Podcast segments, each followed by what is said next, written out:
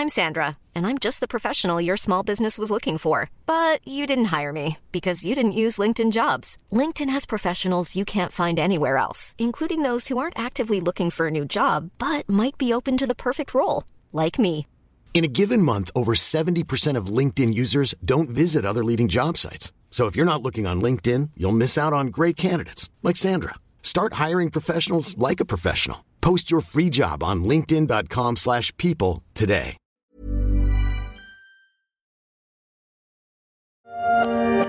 Un rêve s'est éteint, un symbole. Alexei Navalny, opposant à Vladimir Poutine, est mort dans sa prison sibérienne en Russie. Il avait été condamné encore en août dernier à 19 ans de prison pour extrémisme. Empoisonné au Novichok en Allemagne en 2020, il avait frôlé la mort et avait choisi de revenir en Russie malgré les menaces qui pesaient sur sa sécurité. Avocat et militant, il dénonçait notamment la corruption du monde politique en Russie, mettant en lumière les dépenses pour la construction du palace de Vladimir Poutine au bord de la mer Noire. Affaibli un peu plus ces dernières semaines selon ses proches, Alexei Navalny ne se serait pas senti très bien à l'issue d'une promenade. Il aurait perdu connaissance selon l'administration pénitentiaire. L'intervention des médecins n'a pas permis de le sauver. À quelques semaines d'une élection présidentielle sans suspense, la mort de cet opposant au Kremlin apparaît comme un avertissement. Il y a trois ans, j'avais dressé son portrait dans la story des échos, un podcast que je vous propose d'écouter ou de réécouter aujourd'hui.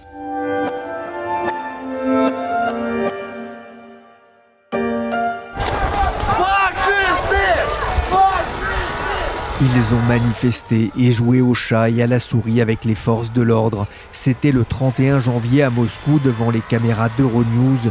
Ce jour-là, la police a procédé à 4400 interpellations de militants pro-Navalny. Depuis le début du mouvement le 23 janvier, une ONG a estimé à 10 000 le nombre d'arrestations. La décision d'un tribunal moscovite de renvoyer leur héros, Alexei Navalny, derrière les barreaux, va-t-elle faire vaciller le pouvoir de Vladimir Poutine.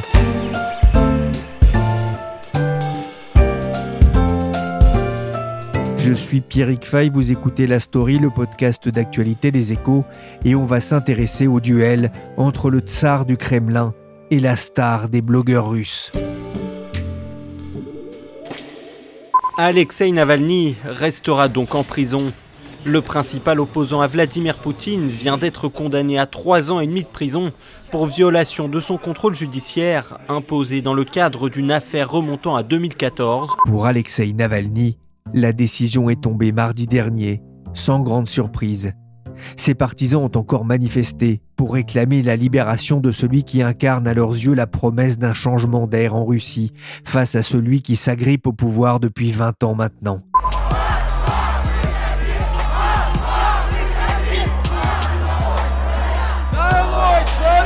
On les entend ici sur TV5 Monde chanter et soutenir l'ancien avocat de 44 ans et crier leur colère contre un régime qu'ils jugent corrompu jusqu'à l'os. Alexei Navalny a été arrêté le 17 janvier lors de son retour à Moscou. Il était resté cinq mois en convalescence en Allemagne après avoir survécu à un empoisonnement.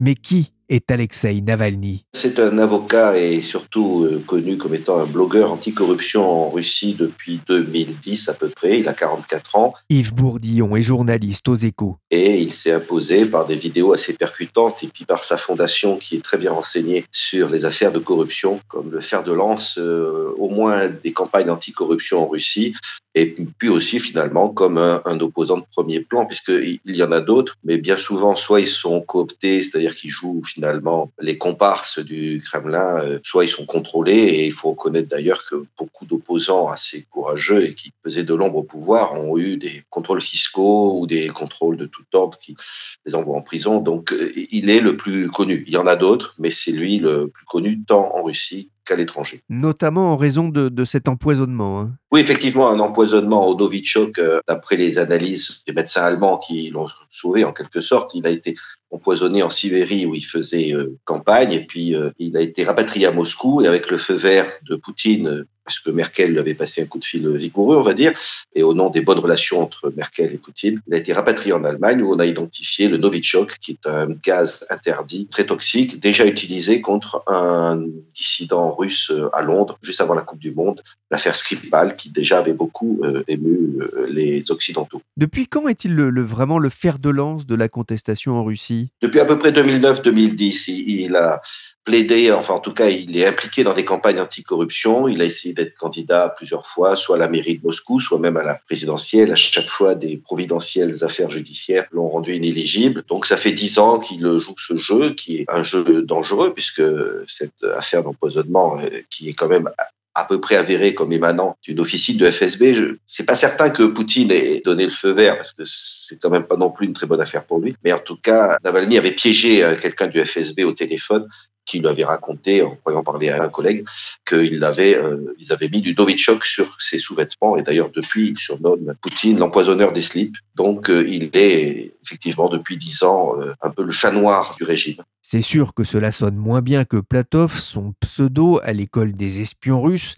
Alexei Navalny a donc été reconnu coupable, mais que lui reprochait le pouvoir? D'exister, mais ça, c'est sur le plan politique. Sur le plan juridique, il a beaucoup de procès. D'ailleurs, il en a un nouveau aujourd'hui pour diffamation euh, à cet instant même. Mais ce qui l'a fait emprisonner mardi, c'était une plainte pour escroquerie lancée par la société française Yves Rocher comme quoi il aurait détourné 370 000 euros avec son frère lors d'un contrat avec cette entreprise et il a été condamné à de, la prison avec sursis et il aurait violé son contrôle judiciaire à maintes reprises d'après les accusations du pouvoir.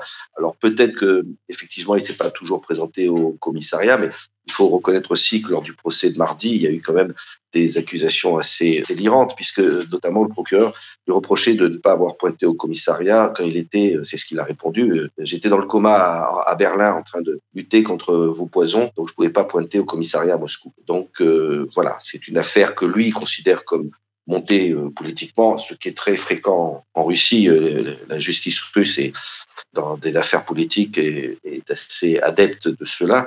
Et au passage, c'est quand même assez embarrassant pour la société Yves Rocher. Oui, justement, euh, qu'est-ce qu'ils viennent faire dans cette histoire, Yves Rocher? Eh bien, tout est parti d'une plainte pour escroquerie qu'ils avaient euh, déposée sur ces 370 000 euros qu'aurait surfacturé la société dirigée par Alexei Navalny. Et puis, euh, évidemment, ils sont très embarrassés parce que la presse russe d'opposition les accuse d'être un peu les idiots utiles ou d'être euh, finalement des comparses euh, du régime. Donc, ils ont d'ailleurs sorti un communiqué comme quoi ils n'étaient absolument pas politisés. Ils ont d'ailleurs reconnu qu'il n'y avait pas eu de préjudice. Alors, ce n'est pas très clair de savoir s'ils ont retiré leur plainte ou pas. C'est très embarrassant pour eux.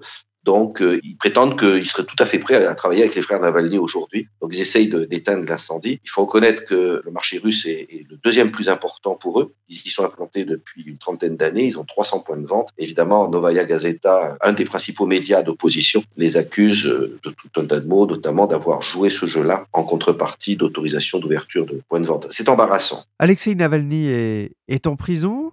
Est-ce qu'il risque d'y rester longtemps? Évidemment, parce que quand la justice russe vous attrape un bras, elle relâche rarement. Euh, déjà, quand l'affaire est politique. Donc là, il a pris deux ans et demi. Il a d'autres poursuites contre lui qui peuvent être sanctionnées euh, prochainement, euh, notamment ce procès en diffamation pour lequel il reste encore quelques années de prison. Donc ça peut ne jamais s'arrêter. C'était ce qui est arrivé à un autre adversaire de Poutine, Mikhail Rodorkovsky, qui finalement a fait une dizaine d'années de camp peux vous dire que j'ai visité un de ces camps, euh, vous vous rendez compte qu'on en sort assez détruit, quoi. Enfin, c'est hyper dur. Et puis un jour, le régime, Poutine avait relâché Rodorkovsky. Donc, ça sera peut-être aussi euh, un élément de négociation, c'est-à-dire que Poutine peut à un moment euh, décider de le faire sortir en échange de quelque chose, comme signe d'assouplissement. En tout cas, pour l'instant, il est parti pour y rester longtemps avec d'autres procès derrière. Il faut savoir que la justice russe a un taux de relax parmi les plus bas du monde. C'est-à-dire que quand euh, vous êtes poursuivi en, en Russie, vous avez 80% euh, de chances d'aller en prison. Не просто беззаконие. Беззаконие – это вещь привычная в России. Это демонстративное беззаконие. On entend ici Navalny qui a pu s'exprimer dans une courte vidéo au tribunal. Il dit que ce n'est pas seulement de l'injustice une chose commune en Russie, c'est aussi une injustice manifeste pour m'intimider moi et les autres. Le plus important dans ce procès est de faire peur à une quantité énorme de gens, a-t-il ajouté. On en emprisonne un pour faire peur à des millions. Vous ne pourrez pas emprisonner tout le pays, a-t-il martelé depuis la cage en verre réservée aux prévenus? On voit qu'il continue de se battre avec courage, mais Yves, quel est son objectif final? Courageux, forcément, pour revenir à Moscou en sachant très bien qu'il sera arrêté, il risquera des années de prison. C'est un courage assez exceptionnel parce qu'il est rentré à Moscou pour poursuivre son combat politique parce qu'il se rendait compte que le faire en tant qu'exilé en Allemagne était euh, très pénalisant pour son combat. Donc lui, son objectif, c'est d'affronter le, pouvoir et la corruption. Il appelle le parti dont Poutine était jadis le numéro un, le parti des escrocs et des voleurs. Et beaucoup de Russes sont d'ailleurs d'accord avec lui, y compris des gens partisans de, Poutine.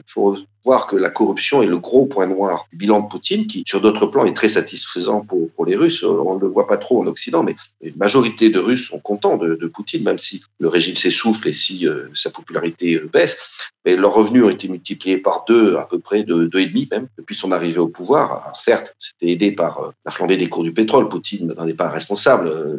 je rappelle quand même qu'à l'époque de Yeltsin, le baril coûtait 18 dollars. Voilà, donc la Russie vu l'importance du pétrole dans son économie, est beaucoup plus prospère aujourd'hui.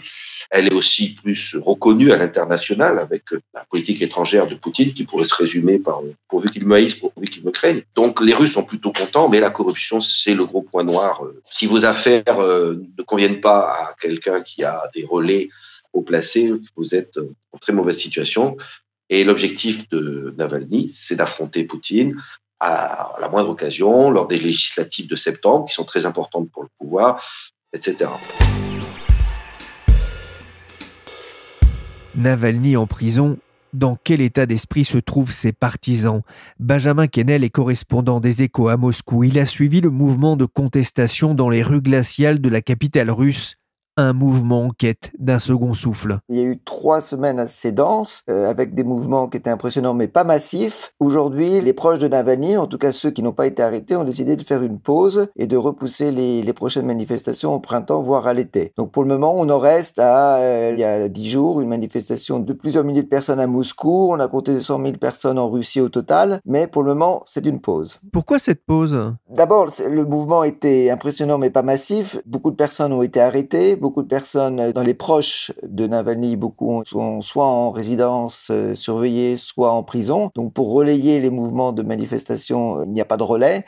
Deuxièmement, il y a quand même un, climat de répression qui s'est intensifié depuis les, premières manifestations. Il y a plus de 10 000 personnes qui ont été arrêtées, il y a plus de 1000 cas judiciaires qui ont été lancés. Donc le mouvement qui était de toute façon au début pas très massif aurait eu du mal à entrer dans une deuxième vague.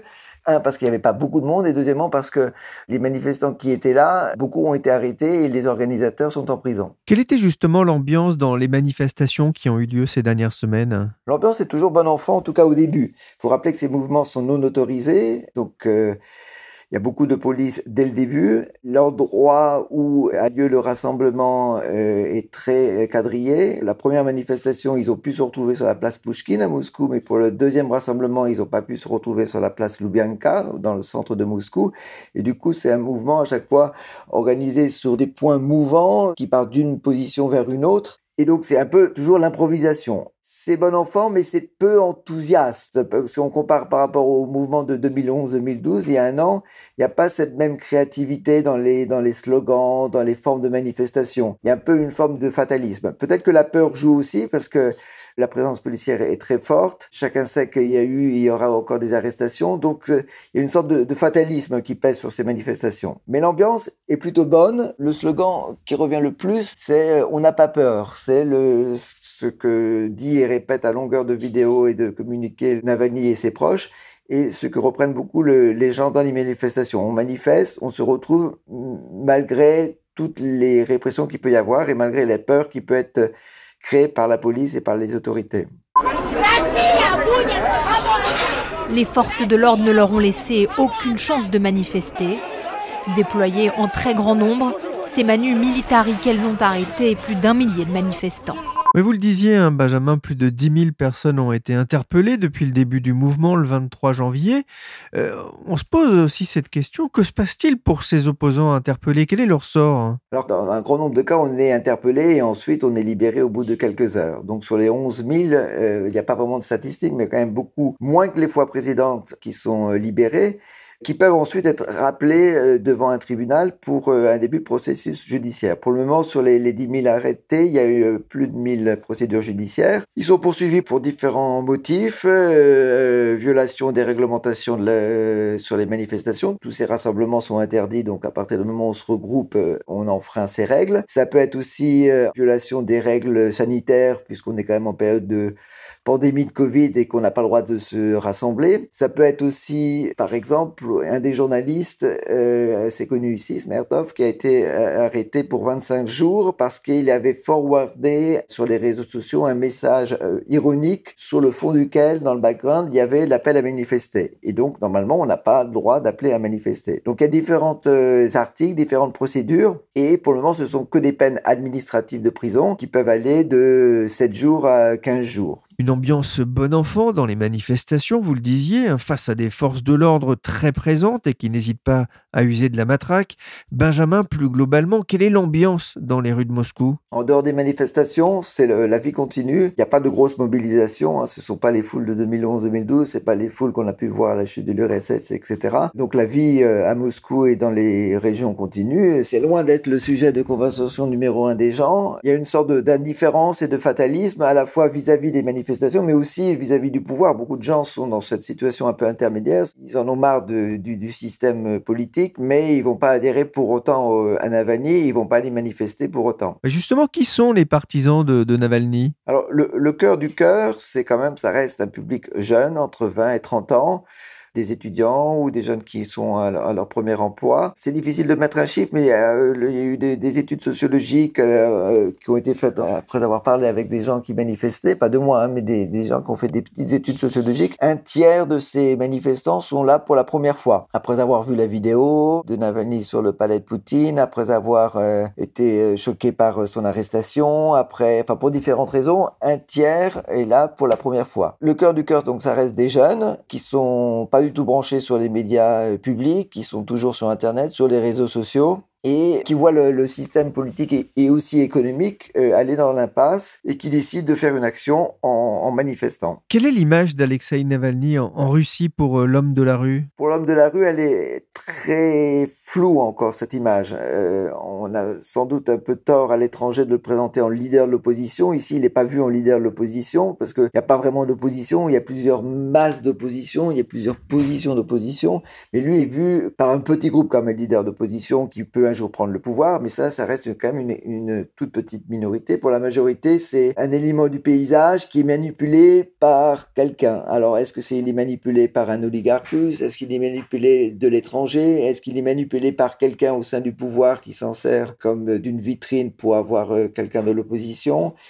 C'est un personnage qui pose plus de questions qu'il n'apporte de réponses pour euh, la majorité des gens. il y a beaucoup de Russes qui sont entre les deux. Euh, depuis longtemps plus partisan de Vladimir Poutine, mais pas pour autant partisan de Navalny.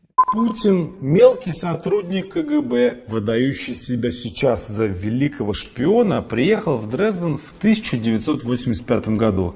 Вау, разведчик! Ему хочется, чтобы мы так думали. On entend ici Alexei Navalny dans sa vidéo postée le 19 janvier où il présente le palais de Poutine une histoire du plus gros pot de vin du monde. C'est un palais luxueux sur les bords de la mer Noire, près de 18 000 mètres carrés, avec un héliport, une patinoire, une église, un casino et des vignobles, avec un vrai talent pour la mise en scène, pour ce qu'il présente comme un endroit royal, un État au sein de la Russie, Benjamin, est-ce que ça peut créer un électrochoc dans l'opinion? Bon, cette vidéo a été vue 100 millions de fois. Les équipes de Navalny considèrent que 70% de ces 100 millions sont en Russie, donc ça fait quand même beaucoup de Russes qui l'auraient vu. Ça a augmenté la notoriété de, de Navalny, mais pas forcément sa popularité. Les, les, gens se posent une question comment a été faite la vidéo, qui l'a soutenue, d'où viennent les informations? Donc pour certains, ça a été un électrochoc. Moi, dans les manifestations, j'ai vu des gens qui avaient vu la vidéo, qui, à cause ou grâce de la vidéo, avaient décidé de manifester mais beaucoup l'ont vu pas forcément entièrement, elle est longue, hein, de, euh, presque deux heures de vidéo, où l'on vu en plusieurs fois, ce qui peut expliquer aussi qu'il y a eu beaucoup de vues. Ils sont sceptiques. Comment elle a été tournée, par quels moyens, par quel soutien, d'où viennent les informations, et aussi est-ce que, euh, enfin, il y a ce vieux fatalisme russe, et de toute façon on a un tsar, les tsars, quels qu'ils soient, du temps impérial, communiste ou présent, ils ont toujours des belles résidences. Autour de Moscou, il y a déjà beaucoup de belles maisons, alors certes pas aussi belles et, et aussi bien équipées que celle-ci. Et donc, ça choque, mais pas outre mesure. Ça choque un petit groupe, et pour lesquels ça peut être un électrochoc, mais dans la masse de la population, ça n'a pas créé une grosse vague d'opposition à Poutine. Benjamin Kennel racontait dans un article que certains manifestants pro-Navalny ont défilé avec une brosse en plastique en référence à la brosse de toilette italienne que l'on retrouve dans le palais pour un coût de 840 dollars pièce. Le Kremlin dénonce une manipulation alors qu'officiellement la propriété appartiendrait à Alexandre Ponomarenko, un proche de Poutine, qui aurait déboursé 350 millions de dollars il y a quelques années, sachant qu'un autre proche du Kremlin, le milliardaire Arkady Rothenberg, partenaire de judo de Poutine, se déclare lui aussi propriétaire du domaine. Un chat n'y retrouverait pas ses petits alors que les médias pro-Kremlin ont diffusé des vidéos montrant un intérieur toujours en travaux et n'ayant rien de luxueux, mais tous ne seraient que des prête-noms, selon les proches de Navalny. Benjamin Kennel, est-ce qu'Alexei Navalny a aujourd'hui les soutiens qui lui permettraient un jour d'accéder au Kremlin? Alors ça, c'est la grande question. Qui le soutient, qui le finance? Il fait du crowdfunding euh, qui permet de financer le, quotidien de son organisation anticorruption. Lui ne touche pas de salaire de cette organisation. Il est soutenu par euh, différentes personnalités, d'anciens oligarques, d'anciens économistes, euh, des personnes influentes qui, pour la plupart, habitent à l'étranger et qui le soutiennent financièrement. Mais c'est pas eux qui vont servir de relais politique à une possible accession au pouvoir de, de Navalny, qui reste très très très hypothétique. La grande question, c'est qui pourrait ou qui le soutient en Russie même. Il y a une frange libérale qui pourrait être assez proche en principe de Navalny, mais qui en, parallèlement est assez sceptique sur son passé, son passé nationaliste, ses propos qu'il a pu tenir sur les gens du Caucase, sur les Juifs. Donc il n'y a pas vraiment une grosse adhésion de l'élite libérale pour Navalny. Et la dernière question est est-ce que au pouvoir il y a quelqu'un? Est-ce qu'il y a des gens qui pourraient le soutenir? Est-ce qu'une des tours du Kremlin a intérêt à le pousser?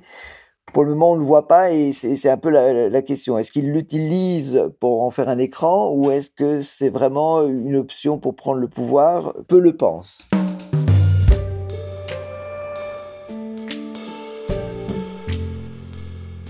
At the same time, I made it clear to President Putin, in a manner very different from my predecessor, that the days of the United States rolling over in the face of Russia's aggressive actions interfering with our elections, cyber attacks, poisoning its citizens are over. On a entendu Joe Biden, le président américain, demander la libération d'Alexei Navalny et avertir le président russe que la diplomatie des États-Unis avait changé.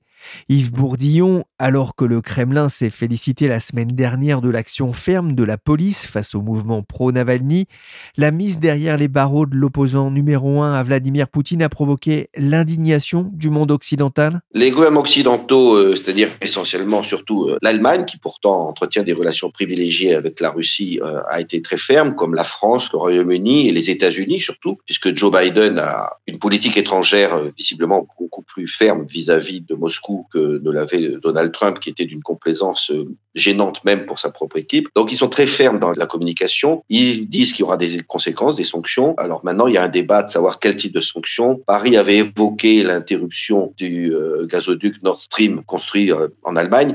Et bon, évidemment, ce gazoduc est très important pour l'approvisionnement en gaz de l'Allemagne. Il est fini à 90%, donc il y a des enjeux financiers et énergétiques tels que Merkel a très clairement signifié qu'il n'était pas question de toucher au gazoduc. Paris n'a pas insisté. Et en fait, on s'oriente probablement vers des tentatives de sanctions communes, mais qui euh, ne toucheraient pas forcément à des intérêts économiques, parce qu'il faut voir que c'est toujours compliqué. D'abord, on pénalise des entreprises euh, occidentales quand on interdit de faire du business avec la Russie. Et puis la Russie a euh, des parades dans ce cas-là, soit des représailles, soit elle trouve des solutions alternatives. si jamais on ne veut plus lui acheter son gaz, elle le vend à d'autres. Enfin, c'est un jeu assez compliqué, mais il y aura sans doute des sanctions, le tout étant de bien les calibrer. Il faut bien voir que les Occidentaux réagissent pas tellement parce qu'ils aimeraient bien Monsieur Navalny, c'est vraiment pas un sujet pour eux. C'est l'état de droit euh, qui apparaît comme euh, extrêmement déficient en Russie. Et ça, ça concerne aussi les Occidentaux pour une raison pragmatique, c'est qu'il y a beaucoup d'investisseurs en Russie dont les droits de propriété peuvent être euh, spoliés à tout moment. Donc l'état de droit en Russie, c'est un sujet pour les Occidentaux en raison de nos relations euh, économiques. Avant le week-end, Joseph Borrell, le chef de la diplomatie européenne, s'est rendu à Moscou.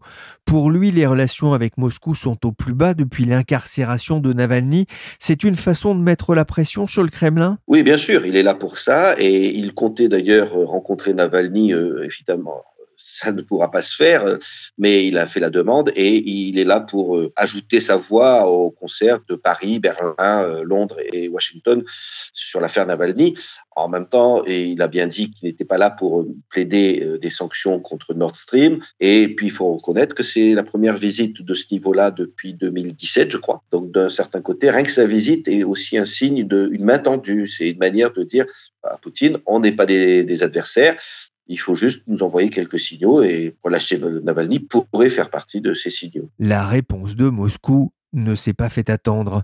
La Russie a en effet expulsé vendredi des diplomates européens alors même que Joseph Borrell était encore sur place, un geste condamné par Emmanuel Macron et par Angela Merkel lors d'une conférence de presse commune. C'est une facette supplémentaire de ce qui se passe actuellement en Russie et qui a peu à voir avec un état de droit, a condamné la chancelière allemande qui menace de représailles la Russie. Dimanche, Joseph Borrell, de retour de Moscou, s'est exprimé dans un post sur Internet. Je suis rentré à Bruxelles avec de profondes inquiétudes quant aux perspectives de développement de la société russe et aux choix géostratégiques de la Russie, avant d'ajouter Ma rencontre avec le ministre Lavrov et les messages envoyés par les autorités russes au cours de cette visite ont confirmé que l'Europe et la Russie sont à la dérive. Il semble que la Russie se déconnecte progressivement de l'Europe et considère les valeurs démocratiques comme une menace existentielle.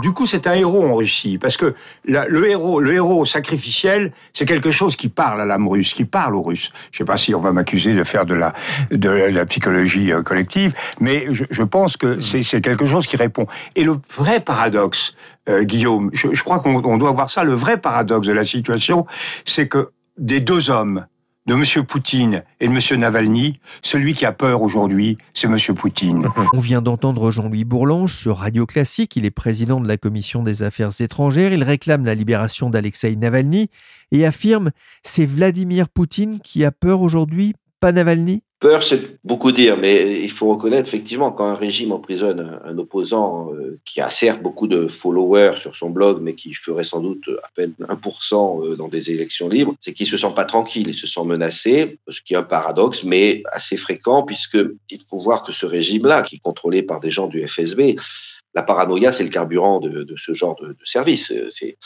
voilà, ils sont dans le contrôle absolu et la moindre contestation est vécue comme une menace, d'autant plus que l'adhésion de la population russe au régime, euh, qui est encore majoritaire, est faiblie parce que le régime peine à se réinventer, à trouver un nouveau récit, un nouvel objectif, et les niveaux de les revenus stagnent depuis 4-5 ans. Donc, euh, effectivement, pour eux, c'est une menace, ce qui les oblige à un verrouillage politique plus important, à ces vagues d'arrestations qui sont à peu près sans précédent depuis huit ans et qui d'ailleurs les met sur la corde raide. C'est-à-dire que la police russe est assez professionnelle, en tout cas, c'est réprimer des manifestants sans aller trop loin, sans, tuer, sans éborgner, sans trop euh, jouer de la matraque. Les manifestants aussi jouent ce jeu, ils se laissent embarquer sans protester. Donc, ils arrivent à, garder ça, à empêcher la cocotte minute d'exploser. mais il faudrait peut-être pas grand-chose pour que ça dégénère. La Russie aux Russes, moins d'immigrés, plus d'argent, c'est en scandant ces slogans que plus de 5000 personnes ont manifesté ce jeudi à Moscou. C'était la journée de l'unité du peuple, le jour aussi où l'extrême droite sort dans la rue. Alexei Navalny a de nombreux soutiens hors de Russie. Il traîne tout de même auprès de certains milieux une réputation d'extrémiste, proche de l'extrême droite notamment. Il a défilé par le passé à la marche russe, hein, ce rassemblement annuel de groupuscules d'extrême droite ou, monarchistes. C'est un handicap hors de Russie? Pas énormément parce que cet aspect-là est, assez peu connu. Et, puis il a évolué un peu par euh, sincérité peut-être, ou parce que ça leur, il s'est rendu compte que ça ne leur apportait rien en matière de popularité. Alors c'est vrai que ce n'est pas du tout une icône. Enfin, en, Occident, on ne sait pas que c'est un nationaliste, ce qui briserait un peu l'image qu'il a auprès des Occidentaux. Mais il faut bien savoir que en, Russie, euh, c'est tout à fait normal, hein, pas qu'en Russie d'ailleurs, euh, dans la tous les pays de cette zone-là, le patriotisme assez exacerbé euh, est une base. Donc, euh, euh, c'est pas un handicap à l'intérieur. À l'extérieur, il y a eu des, à l'international, il y a eu des rumeurs d'antisémitisme qui étaient visiblement totalement des manipulations, puisque au passage, son directeur de campagne est juif. Donc, effectivement, il a tenu des propos contre les Caucasiens très insultants. Euh, il y a quelques années, mais il s'est un peu assagi. Un mot de la situation épidémique. La Russie avait été relativement épargnée lors de la première vague, avec autour de, 10 000 nouveaux cas par jour, ce qui est assez raisonnable hein, pour un pays de près de 150 millions d'habitants.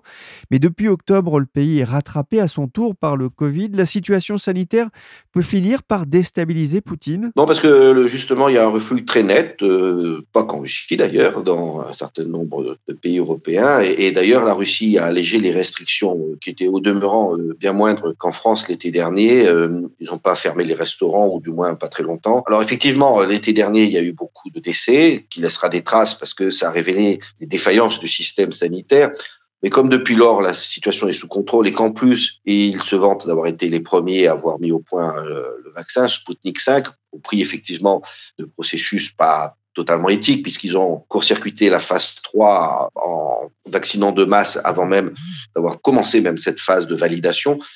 Mais bon, le résultat, c'est qu'aujourd'hui, les Russes retiennent qu'ils font partie des pays qui ont un vaccin et les flux euh, diminuent régulièrement et assez rapidement. Justement, ce, vaccin, le Sputnik, dans les, négociations, les discussions qu'il peut y avoir aujourd'hui avec l'Union européenne hein, suite à, à, l'emprisonnement de Navalny, est-ce que ça peut devenir un, atout diplomatique pour le Kremlin? Le Kremlin aimerait bien, effectivement, s'en servir pour dire regardez, je vous fournis un vaccin et il faut être gentil avec moi. Cela dit, ça reste à prouver parce que euh, bon, d'abord il faut qu'il soit validé par l'agence européenne des médicaments et puis il y a des goulots d'étranglement euh, pour le produire. C'est-à-dire en Russie, euh, je ne sais pas quel est le flux quotidien de vaccins qu'ils arrivent à produire. Ils ont des usines sous licence dans le reste du monde, mais qui elles aussi ont, des petits goulots d'étranglement. Donc c'est pas certain que la Russie pourrait s'improviser en sauveur des Européens en fournissant des, des vaccins qui suscite aussi un peu de, réticence, à cause du fait qu'ils ont court-circuité cette phase 3. Alors effectivement, un, article récent de, la revue de référence The Lancet disait qu'ils avaient 91% d'efficacité, donc personne n'a jamais douté de la, de la, qualité euh, des biochimistes russes. C'est juste ce processus de validation peu conforme fait que, bon, je suis pas certain que le Sputnik 5 aura très grand succès en, Europe. Euh, à voir. Vladimir Poutine a été réélu en 2018 pour un quatrième mandat. Quand est-ce qu'il lâchera le pouvoir? Mais jamais. Enfin, il, peut lâcher le pouvoir au sens d'accepter de ne pas se présenter à une présidentielle et donc de laisser le président. Mais il y a eu une réforme, euh, un référendum qui a modifié subtilement euh, l'équilibre institutionnel en Russie en laissant la place de président du Conseil euh, national à Vladimir Poutine. Il pourrait donc soit continuer, c'est d'ailleurs assez typique de son jeu de, de, garder plusieurs scénarios. Donc, il peut continuer à se représenter à peu près euh, indéfiniment, ou au contraire euh, laisser un, un, de ses successeurs. Il y a deux ou trois jeunes gens. Il y a un cahier des charges assez strict. Il faut avoir à peu près 45 ans, euh, jamais avoir fait d'erreur, être ethniquement russe. il y a deux ou trois successeurs possibles qu'il est en train de préparer. Et lui, finalement, resterait comme, j'allais dire, une reine d'Angleterre avec du pouvoir, c'est-à-dire garant des intérêts historiques de la nation, président du Conseil euh, d'État et surveillant euh, ce qui se passe euh, sans s'enquiquiner avec les problèmes économiques. Voilà, une espèce de garant des intérêts supérieurs du pays. Merci à Benjamin Kennel, correspondant des Échos à Moscou, et à Yves Bourdillon, journaliste au service international des Échos. La story, le podcast d'actualité des échos, s'est terminé pour aujourd'hui. L'émission a été réalisée par Willy Gann, chargé de production et d'édition Michel Varnet. Vous pouvez suivre la story sur toutes les plateformes de téléchargement et de streaming de podcasts comme Spotify, Deezer, Apple Podcast, AudioNow, Podcast Addict ou encore Castbox. N'hésitez pas à vous abonner. Pour l'information en temps réel, rendez-vous sur leséchos.fr.